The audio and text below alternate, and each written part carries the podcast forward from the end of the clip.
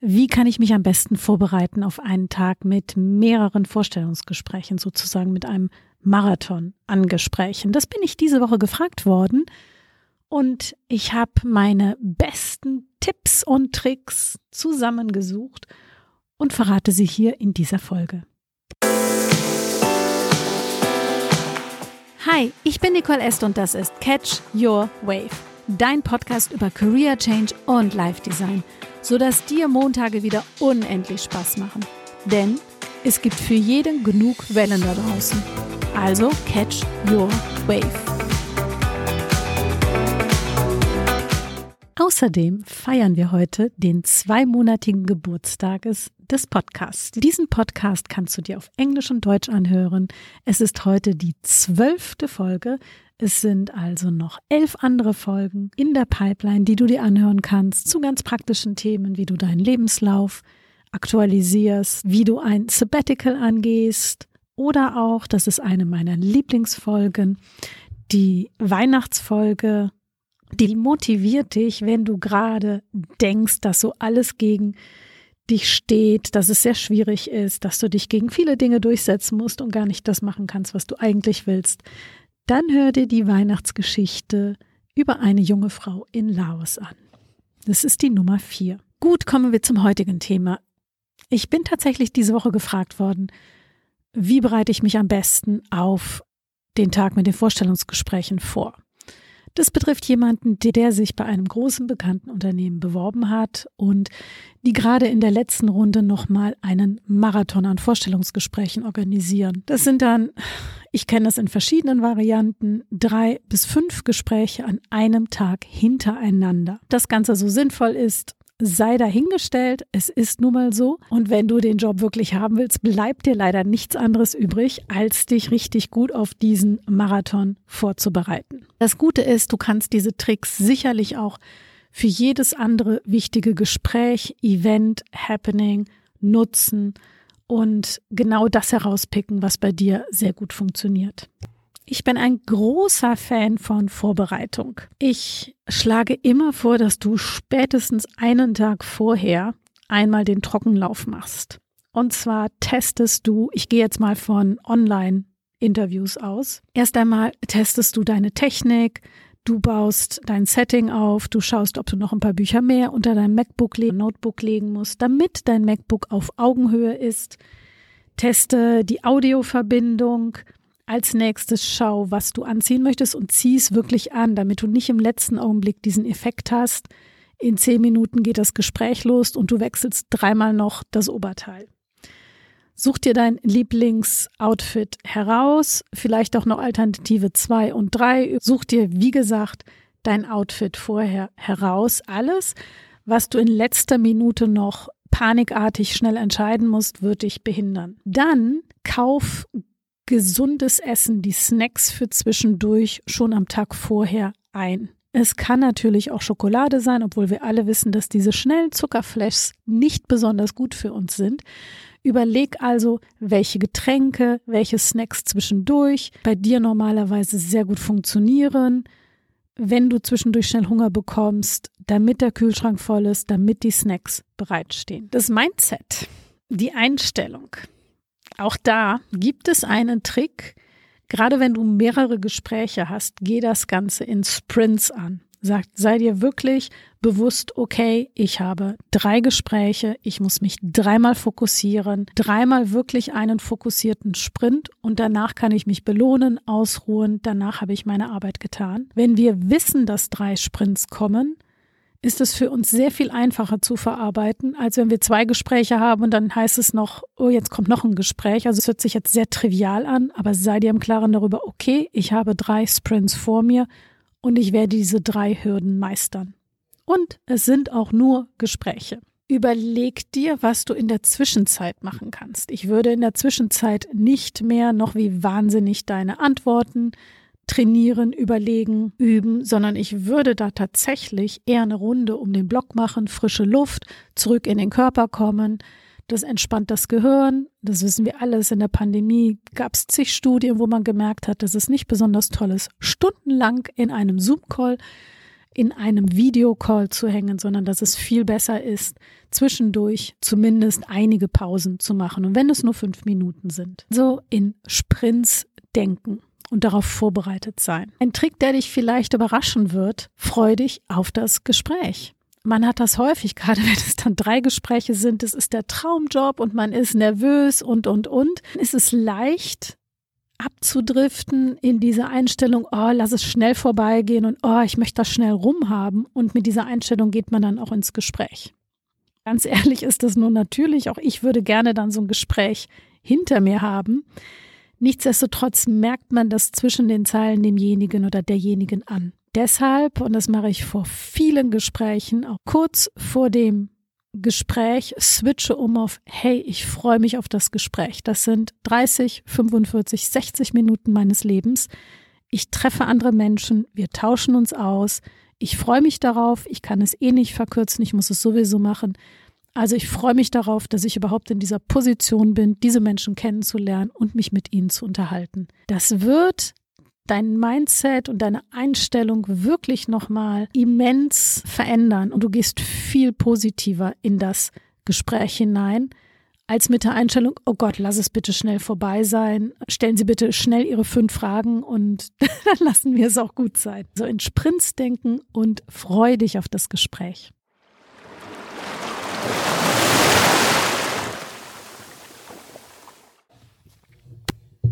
Noch zur Vorbereitung am Tag vorher, wenn du weißt, dass du deinen Fokus verlierst während des Gesprächs. Meistens weiß jeder, wo die eigenen Schwächen liegen.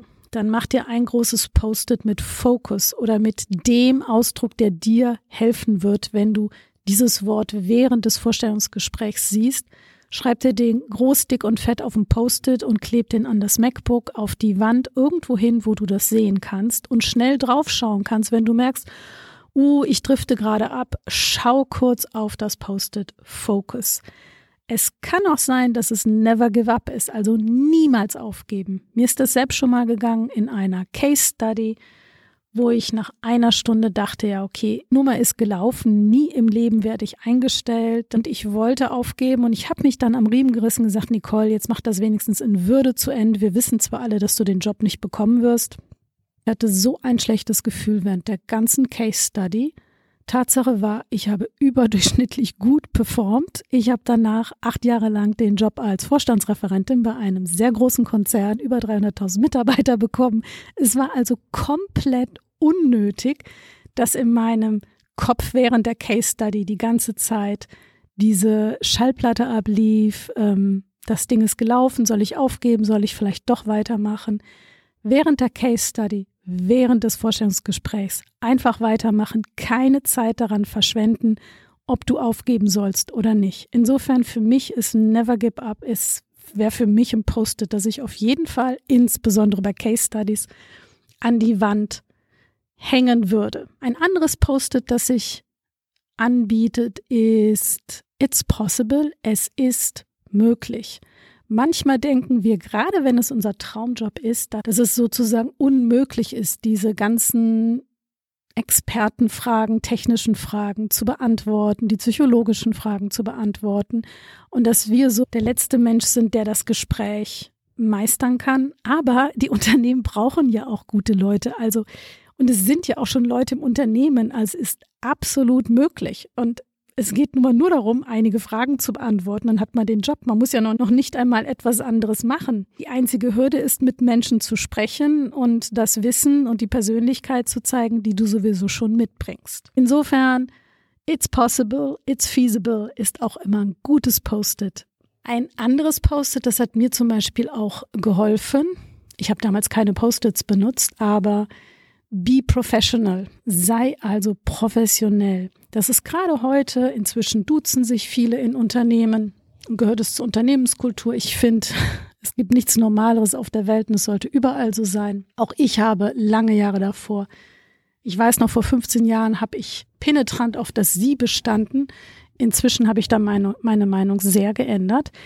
Aber diese lockerere Atmosphäre verleitet öfter dazu, gerade wenn die Chemie stimmt und das Gespräch gut läuft, dass man plötzlich die professionelle Ebene verlässt, so gut versteht und meistens verrät man dann zu viel. Man kommt zu sehr ins Quatschen, ins Erzählen. Mir ist es selbst schon einmal passiert und dieser Fehler wird mir nicht noch einmal passieren. Insofern, es ist ein Vorstellungsgespräch. Es geht hier um Fragen und Antworten in einem bestimmten sozialen Kontext. Insofern immer professionell bleiben.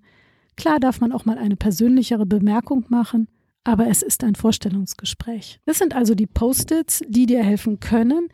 Such dir das Post-it raus, was für dich passt, was schlüssig ist. Kann auch nur eins sein oder gar keins. Vielleicht ist es auch ein komplett anderes Post-it, wie sei auf dem Punkt, sei kürzer oder elaborate.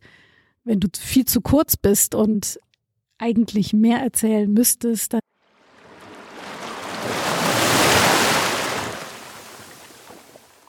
kommen wir zum Tag selbst. Da bereitest du morgens direkt alles vor. Du richtest dein Tech-Setup ein, richtest dein MacBook so ein, dass du auf Sicht oder dein Notebook so ein, dass du auf Sichthöhe bist mit der Kamera. Du stellst dir ein Glas Wasser oder dein Lieblingsgetränk auf den Tisch hin. Bitte immer ein Stück weg von der Technik oberstes Gebot, was man im Coworking Space mit digitalen Nomaden lernt. Immer schön das Wasserglas weg vom Notebook stellen. Stell dir auch direkt eine Flasche Wasser neben den Tisch. Das habe ich bei mein, all meinen Sessions. Ich habe immer ein Glas Wasser bereitstehen, also auch für die ganz normalen Sessions, weil man dann trotzdem zwischendurch mal husten muss. Und es ist so entspannend, wenn man da direkt das Glas Wasser hat. Und Wasser trinken ist sowieso immer eine gute Idee. Wenn ich viele Calls hintereinander habe, rettet mich diese Flasche, die ich unten auf dem Boden stehen habe. Dass ich mir das Glas direkt nachfüllen kann. Das sind so einfache, praktische Tricks, machen aber für mich immer noch einen großen Unterschied. Dir ein Blatt und einen Stift bereit, Manchmal hilft es, sich Wörter aufzuschreiben und du dann in dem Moment nach dem einzig funktionierenden Kuli suchst, hast du keine Chance. So Blatt und Stift bereitlegen. Ich habe in solchen Fällen auch immer ein Taschentuch bereit. You never know what happens, wenn dann doch das Wasser umfällt oder du plötzlich niesen musst. Hab ein Taschentuch bereit. Hab die Snacks bereit, für in between natürlich nicht während des Vorstellungsgesprächs, aber leg dir von mir aus auch die Tafel Schokolade dahin, wenn du zwischendurch einfach diesen Zuckerflash brauchst. Hab die AirPods bereit, das Mikro bereit, je nachdem, wie du dein Tech-Setup hast. Verwende da wirklich genug Zeit, dein Setup zu machen und nicht fünf Minuten vorher plötzlich panikartig zu schauen, ach, ich suche noch eine alte Enzyklopädie, die ich unter mein Notebook klemme mach alle anderen Geräte aus, alle Handys auf Stummschalten, Flugmodus, die Türen schließen, die Fenster schließen, der Familie sagen, Achtung, bitte nicht stören. Ich hatte auch mal einen Fall, da sollte ich auf einer ähm, Konferenz einen Vortrag halten und zwei Tage lang davor wurde in der Nebenwohnung, also es hörte sich an, als würden die Wände herausgerissen. Ich weiß nicht, was die gemacht haben. Und ich bin dann tatsächlich am Tag vorher hingegangen und habe mit dem Handwerker gesprochen, dass sie dann zumindest am nächsten Tag zwischen drei und vier, wenn ich meinen Talk halte, nicht bohren. Also wenn du weißt, dass Arbeiten vorhanden sind beim Vorstellungsgespräch, ist das jetzt nicht so schlimm, aber das war für mich ein bezahlter Speaking-Gig. Insofern habe ich da schon für die optimalen Verhältnisse natürlich gesorgt.